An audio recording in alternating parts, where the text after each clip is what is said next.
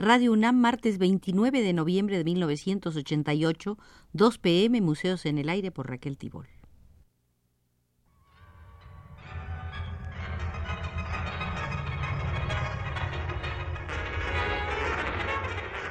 Radio UNAM presenta Museos en el Aire. Un programa a cargo de Raquel Tibol, quien queda con ustedes.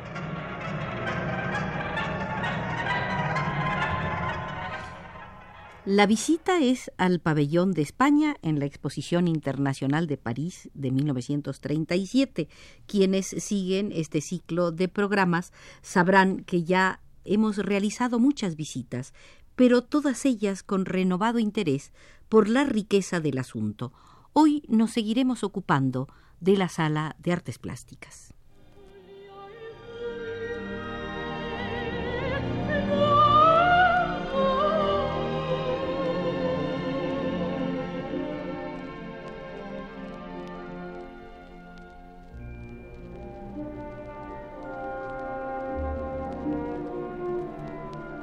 El grueso de la exposición de arte se concentró en la mitad de la segunda planta del pabellón español en París.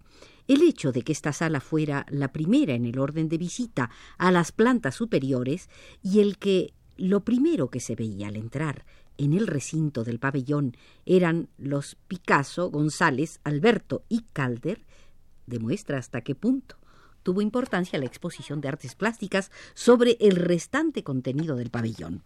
Realmente no era para menos, pues no en vano los más importantes artistas de la vanguardia mundial eran españoles, y por otra parte en España se acababan de vivir unos años de auténtico renacimiento y esplendor en el campo del arte y de la cultura. Así pues, era del mayor interés dar a conocer al mundo las realizaciones que en este campo se habían conseguido y las que en esos momentos estaban ejecutando los artistas influidos por los dramáticos acontecimientos de la guerra. De esta manera se mostraron obras que habían sido ejecutadas en años anteriores y de manera muy destacada una importante colección de pinturas y esculturas directamente inspiradas en la guerra. Se puede decir que era la primera vez que un pueblo conseguía un estilo artístico muy especial, el arte de la guerra. Solamente encontramos un precedente en la serie de Goya, Los desastres de la guerra, pero si echamos una ojeada a la historia del arte, podemos comprender que este es un caso único. Efectivamente, podemos encontrar cuadros con escenas de guerra, de batallas, incluso palacios decorados con frescos que representan series completas de batallas.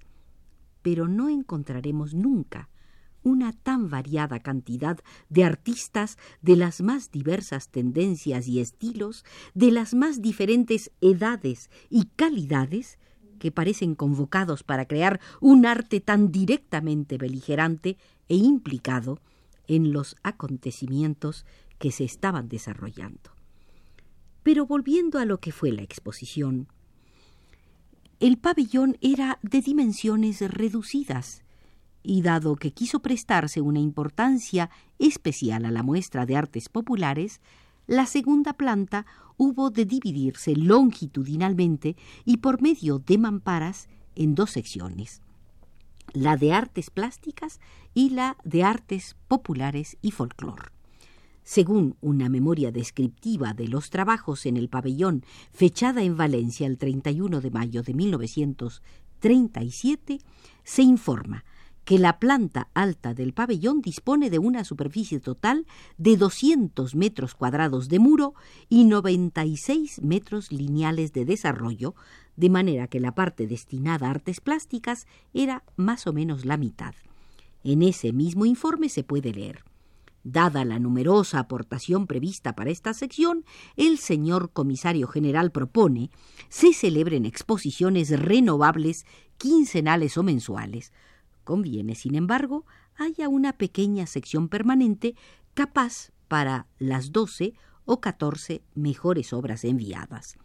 el total de obras expuestas simultáneamente, suponiendo que éstas tengan una superficie media de un metro cuadrado, no podrá exceder de 45 pinturas y esculturas. El gobierno de Euskadi ha enviado actualmente unas 88 obras. Convendría evitar que las aportaciones de Valencia y Cataluña sean tan numerosas. La superficie mural disponible en esta sección es de 110 metros cuadrados.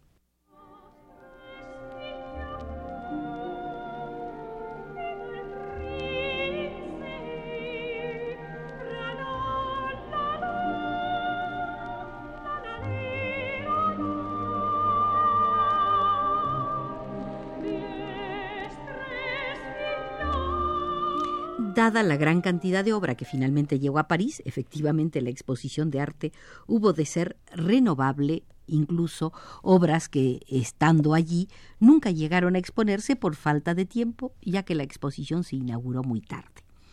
Precisamente debido a los cambios que experimentó esta sección, se hace más difícil llegar a saber con total exactitud las obras de arte que estuvieron expuestas. Según un informe de José Gaos, dirigido a Prat el 21 de julio de 1937, dándole cuenta de la inauguración del pabellón, informe al que ya se ha aludido, da cuenta de las obras que componían la sección de artes plásticas en el momento de la inauguración. Decía, el pabellón está aún bien lejos de lo proyectado. Vayamos por secciones. La primera, destinada a pintura, escultura y grabado, es la única que puede considerarse acabada. Se compone de una parte de pintura formada exclusivamente con las obras de Solana, Luna, se refiere a Rodríguez Luna, nuestro querido conocido, fallecido hace poco tiempo, Souto, otro conocido, Eduardo Vicente. Una parte de dibujos y algunas esculturas. Como vemos, la información aportada por Gauss es enormemente pobre a este respecto. Algo más se amplía la información en la hoja que adjunta, dando una explicación de las fotografías que acompañan el informe. No nos detendremos en esto, pero sí diremos que la disposición de obras se hizo utilizando la pared y los paneles centrales, mientras en el centro se colocaron esculturas de Barral Pérez Mateos y la bañista, cabeza de mujer y busto de mujer de Picasso. En cuanto a las pinturas, las tres primeras correspondían al pintor gallego Arturo Souto, aunque no se puede precisar con exactitud de cuáles se trataba. Se sabe que al parecer fueron nueve en total los cuadros presentados por este artista que después vino a refugiarse en México se han podido localizar eh, algunos documentos, entre ellos una carta de la Embajada de España dirigida a una compañía de transportes referente a los cuadros de Souto que después de figurar en el pabellón español fueron enviados a una exposición de Bruselas.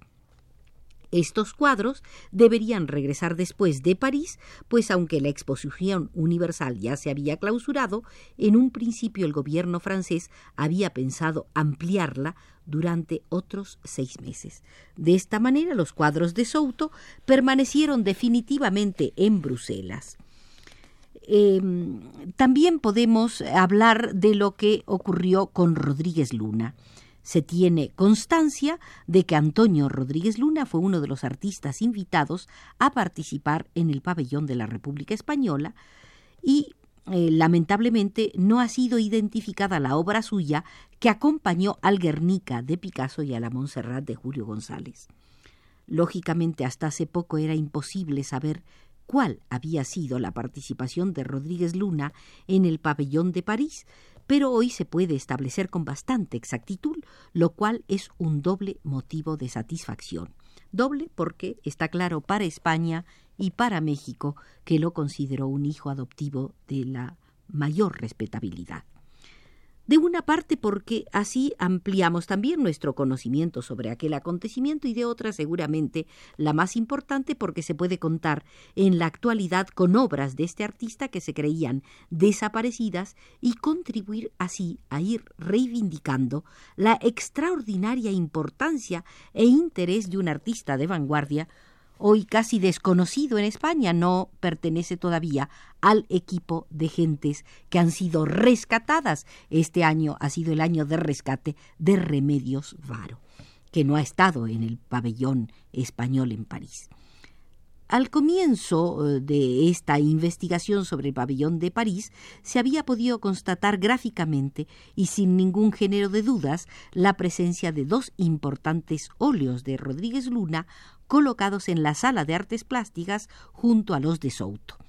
Aunque no se ha podido fijar con exactitud los cuadros ni los temas, era inequívoco que habían figurado y al fin se constató que eran composición con figuras y bombardeo de Colmenar Viejo, si bien este último no es el que aparece colgado en la sala, lo cual induce a pensar que fueron tres los cuadros de Rodríguez Luna que estuvieron en París. De cualquier manera, es la primera vez que se puede contemplar en vivo unos cuadros de aquel artista, eso en España, que con todo merecimiento figuró en el pabellón. Junto a Rodríguez Luna continuaba José Gutiérrez Solana, con quien eh, se llega a completar uno de los capítulos más interesantes.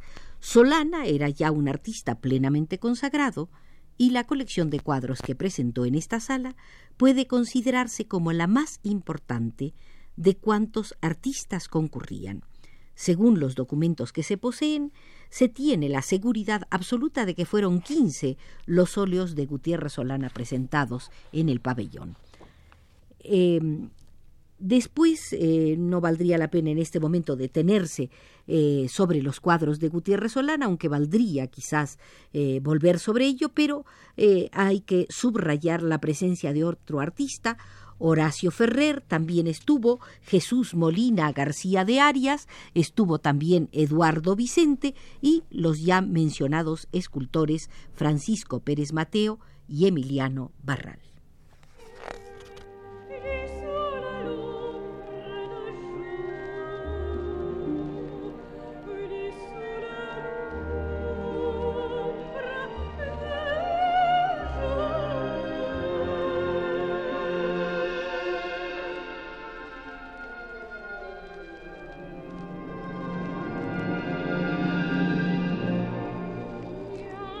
Esculturas de Benlure, Julián Lozano, Rafael Pérez Contel, Ricardo Boix, Antonio Ballester, Enrique Moret, Manuel Pascual, José Orteils, posiblemente Atsuara y otros más que también figuraron en el pabellón. Nunca hasta entonces había habido una movilización tal de artistas para una exposición fuera de España y la muestra enviada al pabellón de París constituye uno de los capítulos más apasionantes de la historia de España. Ya se ha hablado en muchas ocasiones y se han hecho estudios sobre el arte publicitario y las ilustraciones en periódicos y revistas de la guerra. Estos estudios han aportado visiones muy interesantes sobre el arte desarrollado durante la contienda pero forzosamente habían de ser parciales al carecer de mayor información. Actualmente se cuenta con la colección de pinturas y esculturas que durante casi 50 años permanecieron ocultas en el Palacio Nacional de Montjuïc y que constituyen una fuente inapreciable para analizar un fenómeno tan especial y único como el que constituyó el arte de la guerra civil nos encontramos ante una colección de obras de arte realizada por artistas de reconocida fama y prestigio junto a otras de auténticos desconocidos, entre ellos algunos de gran calidad estética como eh, los ya mencionados Vicente Souto, Miguel Prieto, otro español del exilio muerto en México, o la felizmente recuperada Luna de miel de Taormina de Gregorio Prieto, otros, sin embargo, francamente malos, pero casi todos con un denominador común, su temática de guerra. Hay quien ha comenzado a opinar sobre el tema y considera que el común denominador a todos ellos es lo solanesco, la España negra, opinión que no siempre se puede compartir.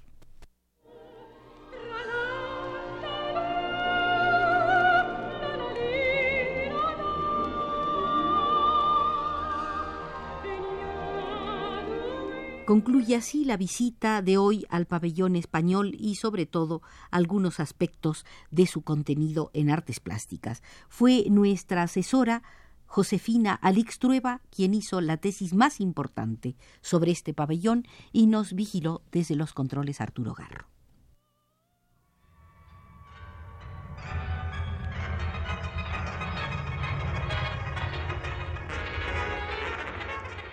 Radio UNAM presentó Museos en el Aire.